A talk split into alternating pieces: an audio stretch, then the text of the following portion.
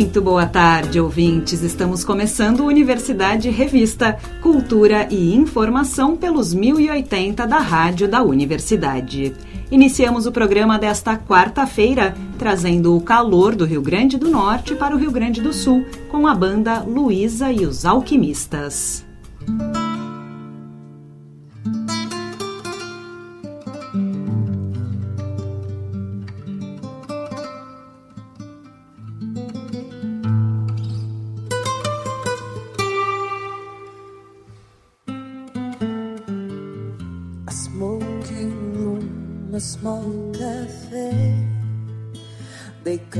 To hear you play. They drink and dance the night away. I sit out in the crowd and close my eyes, dream your mind, but you don't know, you don't even know that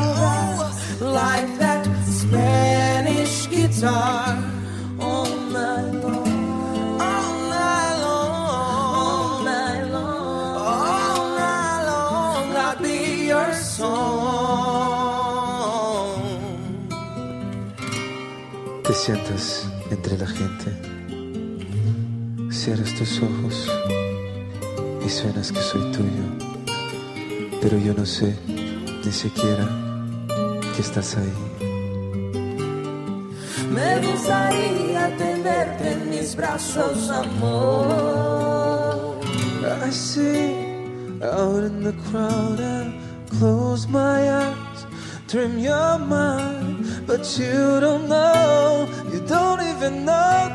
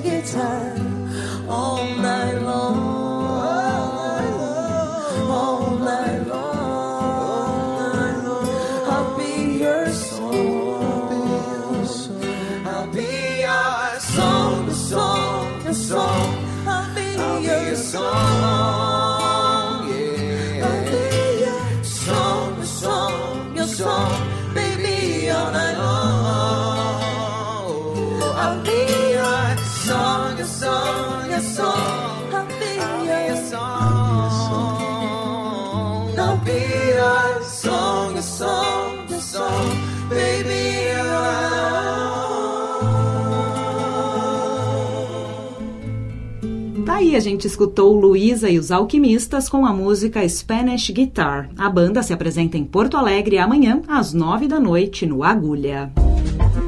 De volta aos palcos presenciais, o Instituto Popular de Arte e Educação apresenta amanhã, a partir das sete da noite, o primeiro recital da classe de piano. A instituição ensina música de concerto de forma gratuita para crianças e jovens na Lomba do Pinheiro e vai fazer uma apresentação na sede da nova Acrópole, que fica na Praça da Matriz, no Centro Histórico de Porto Alegre. A jornalista Mariana Sirena conversou com o professor Patrick Menuzzi, que coordena o recital e traz mais detalhes para a gente. Patrick, boa tarde, bem-vindo à Universidade Revista. Obrigado, Mariana. Eu que agradeço a oportunidade de estar aqui falando sobre o nosso trabalho lá no IPEDAI. Então, para começar, o que a classe de piano preparou para esse recital de estreia? Certo. Uh, no IPEDAI, eu sou professor de uh, mais ou menos uns 20 alunos de piano, que formam a, a, a turma de piano da escola. Né? Agora está entrando outra professora de piano para atender uma demanda maior. Meus horários não conseguem atender mais. Então, quando nós pensamos em fazer um recital da classe de piano, que nós ainda não tínhamos feito exclusivamente da classe de piano, uh, eu pensei em fazer então um recorte dos alunos que já estavam um pouco mais avançados, né, para que possamos fazer um recital mais inteiro, né, e aqueles alunos que já estavam com um repertório uh, estudado a ponto de colocarmos a público já, né, que é sempre o nosso norte, vamos dizer assim. A gente estuda, estuda, estuda, e aí chega um ponto em que, ok, a aula não adianta mais, nós precisamos testar. Então, aí eu fiz um recorte de seis alunos da, da minha classe, e aí nós preparamos esse programa que contempla assim vários estilos de várias épocas, de vários países. Então, nós começamos o recital com um pouco de Mendelssohn, Romance Sem Palavras, com o Kevin, né, um aluno já antigo da escola, uma peça curta do romantismo alemão. A gente vai passar depois para um classicismo vienense com Mozart, uma sonata de, de Mozart com João Vitor Borba, né, um, uma sonata muito conhecida em Fá maior, damos sequência com a Mariana, que vai tocar uma um noturno de Chopin, aí vamos para o romantismo de novo, romantismo na França, uh, logo depois um movimento de sonata de Beethoven, né, voltamos para o classicismo alemão, depois da Mariana nós temos uma grande ruptura com o Pietro, que vai tocar uma gimnopedia de Satie, né, a gente adentra ao modernismo francês, o simbolismo, né, naquela naquela gama de compositores como Ravel, Debussy, Satie, onde se insere. Uh, tocamos também, o Pietro vai tocar dois movimentos de uma suíte a quatro mãos de Schoenberg, que é uma peça bem desconhecida no nosso repertório. Uh, eu consegui as partituras dela há alguns anos atrás, na época que eu fazia graduação ainda, entrando em contato com o Instituto Schoenberg em Viena, porque fazem parte de, uma, de um trabalho de Schoenberg ainda muito jovem, assim, ainda ele estava compondo música tonal na época que ele fez essa suíte. Então eu sempre fico muito feliz quando a gente consegue colocar peças não tão usuais no programa. Pietro termina a participação dele tocando uh, umas uh, invenção a duas vozes de bar, né, repertório tradicional, contrapontístico, que sempre faz parte da, do nosso trabalho no instrumento. Uh, a participação do Pietro se encerra e começa a participação do Oséias, que é um aluno já que está se preparando para o vestibular da URGS, né, que ele tem vontade de seguir na carreira. Então, nós estamos trabalhando é, obras que, tanto que são para o crescimento técnico dele musical, quanto obras que vão servir para um processo seletivo, uma sonata de Beethoven, Op. 79, uh, uma invenção a duas vozes também de Bach, voltamos uh, para essas obras contrapontísticas, e um prelúdio de Gershwin, né, um prelúdio de compositor norte-americano com bastante influência de jazz, de blues, uh, que dá uma quebra dentro dessa estética. E por fim, a Eduarda Peixoto encerra esse recital. A Eduarda, que já é aluna da URGS, do curso de música popular, mas segue paralelamente fazendo uh, seus estudos de piano erudito no IPEDAI, que termina com um repertório brasileiro, com dois gigantes da, da música brasileira, que é Chiquinha Gonzaga, ela vai tocar gaúcho, né, o Corta Jaca, e atraente. De Ernesto Nazaré, uma peça pouco conhecida também, que é Andante Expressivo, uma peça curta, bastante contemplativa. Então, esse programa tenta formar esse panorama de tanto de alunos de idades diferentes, de formações diferentes, e também de épocas e estilos, né? E, Patrick, essa apresentação acontece no contexto de retorno às apresentações públicas promovidas pelo Instituto, né? Qual é a importância dessas performances para a formação desses músicos? É fundamental, assim, eu, eu como músico, né, como pianista, uh, ex-aluno do programa de pós-graduação da URGS uh, e que atua ainda atualmente, é, não, nós não podemos ficar apenas na sala de estudo. Né? Então, quando nós entramos uh, nesse processo de pandemia, em março de 2020, né, uh, foi uma coisa avassaladora, nós não tínhamos perspectiva de quando é que nós íamos sair disso. Era aquela coisa, 40 dias, um mês, dois meses, e que se estendeu por dois anos, né? Então, os alunos, eu comecei a trabalhar no IPDA em 2021, né? Uh, estavam vindo de já um ano de aula online, passaram mais um ano de aula online. Então, tu imagina a loucura que é a gente retorna aos trabalhos presenciais e, é claro, todos os professores, os meus professores, e depois eu senti na pele isso, o trabalho difícil que é, tanto para nós quanto para eles, os alunos que estão recebendo as informações em que é uma aula muito uh, física, a gente precisa ver o corpo dos alunos, ouvir o som de fato que eles estão produzindo. Então, esse processo foi muito, muito, muito importante de voltarmos às aulas 100% presenciais, como foi no primeiro semestre de 2022. E aí vem a segunda parte, que é ok, nós voltamos às aulas presenciais, mas e quando é que nós vamos conseguir montar recitais? O trabalho para formar um recital, né, a preparação para tocar em público, controle de nervosismo, memorização para quem vai tocar de cor. Então, tudo isso é, faz, é, é parte imprescindível do processo de estudar música, porque uh, ninguém estuda música para tocar para si mesmo, né? A gente pelo menos toca para alguém.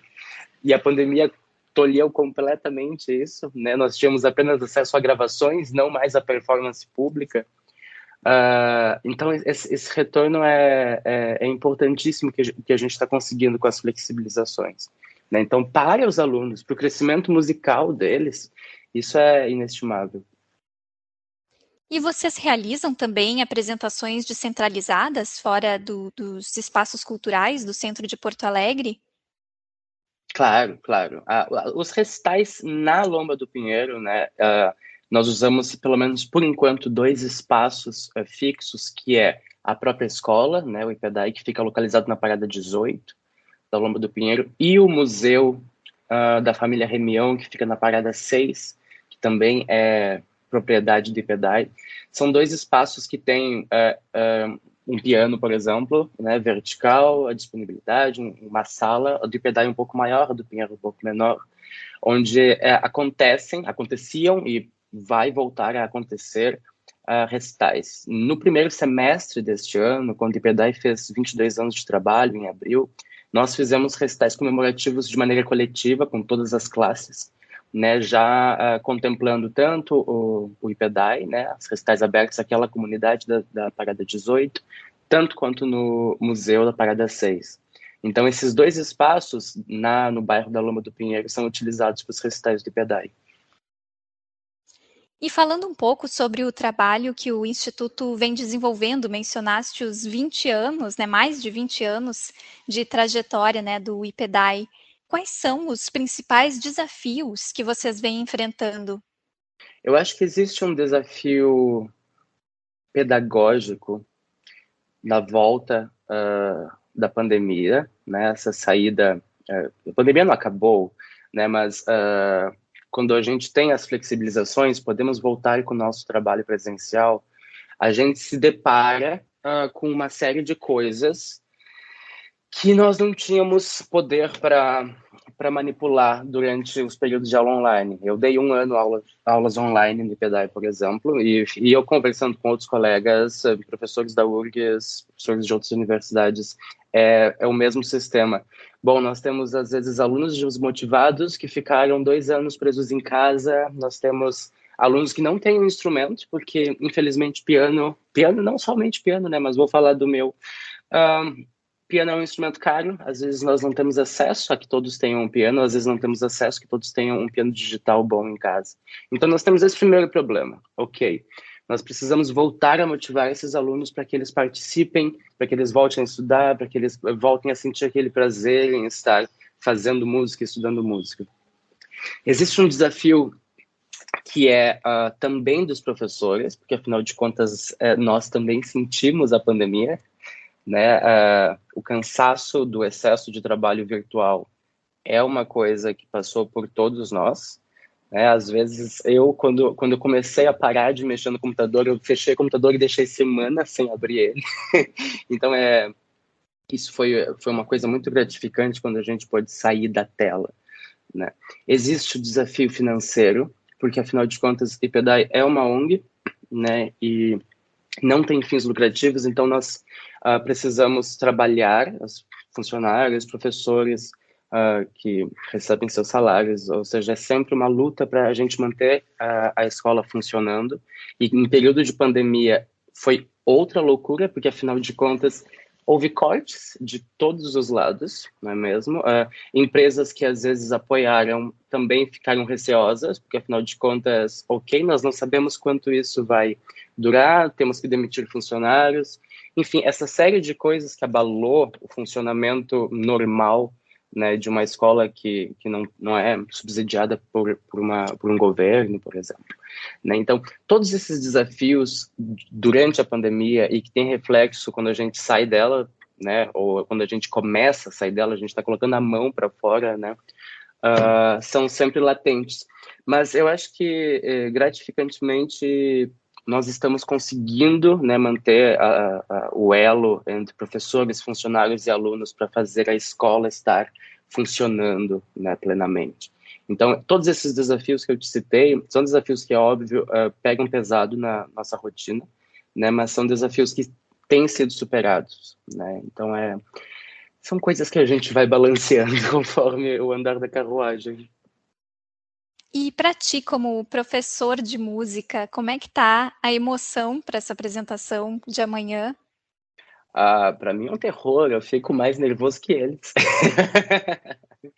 ah, eu sempre acho estranho essa, essa questão do, do ser professor, e às vezes eu falo isso para os meus alunos, uh, porque a gente, na música, a gente mantém uma relação muito diferente do que em outras disciplinas, por exemplo. Eu não chego numa aula de piano e tenho 35 alunos, eu dou um conteúdo uh, geral para aquela turma, né? Vamos ver equações de segundo grau, e aí todo mundo aprende equações de segundo grau. A aula de piano é uma coisa muito mais pessoal, é uma coisa muito mais uh, íntima da relação professor-aluno. E a gente estabelece essa relação, querendo ou não querendo. Então, quando nós vemos uh, eles se desenvolverem, quando nós vemos uh, aquele aluno avançar nos conteúdos e quando a gente vê no final de uma performance o que ele queria fazer ter sido feito. Então, eu, eu sempre acho que nesse ponto uh, meu trabalho foi bem executado. É, eu, eu, digo que o meu trabalho vai finalizar quando eles não precisarem mais de mim. eu, eu, vou estar livre disso, porque é, é dar autonomia para eles. E eu acho que não existe mais autonomia do que eles sentarem sozinhos para fazer seu recital. Para mim, esse é, o, é, é, a cereja do bolo, tu entende? Existe um processo braçal, em que eu estou junto com eles, mas essa, essa é a, corte do cordão umbilical, entende? Em que eles vão se apresentar, eles vão ser os artistas daquela noite, eles vão tocar as obras que eles trabalharam, que eles trabalharam, né? Porque é mérito deles é, o que eles fazem. Né? Então é, eu fico mais que feliz e mais que nervoso também. Aproveitando então, tu pode deixar um convite para os nossos ouvintes comparecerem ao recital e conhecerem o trabalho do IPEDAI? Claro.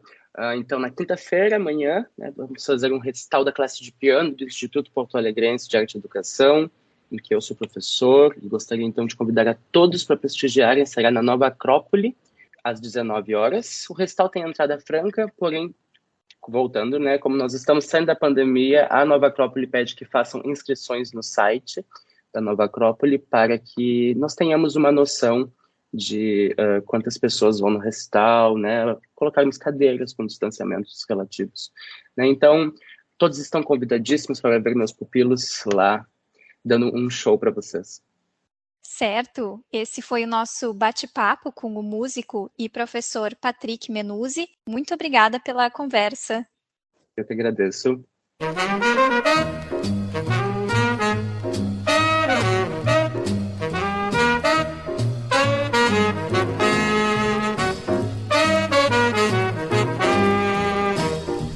Espaço Happy Hour de hoje, vamos ouvir os sons do Brasil e do mundo de James Liberato.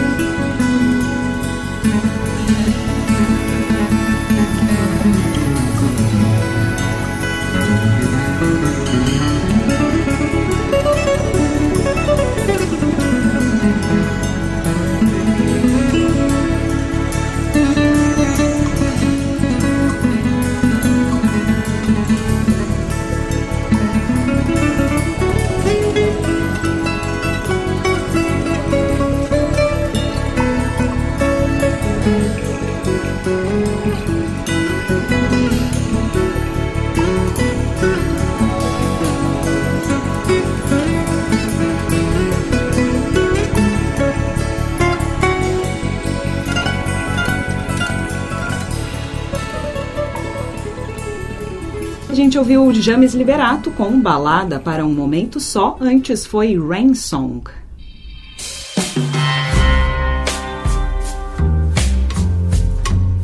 Passagem por diversos festivais no Brasil e exterior, o curta-metragem baiano Mãe Solo, de Camila Moraes, é um dos cinco finalistas ao Grande Prêmio do Cinema Brasileiro de 2022 na categoria Documentário.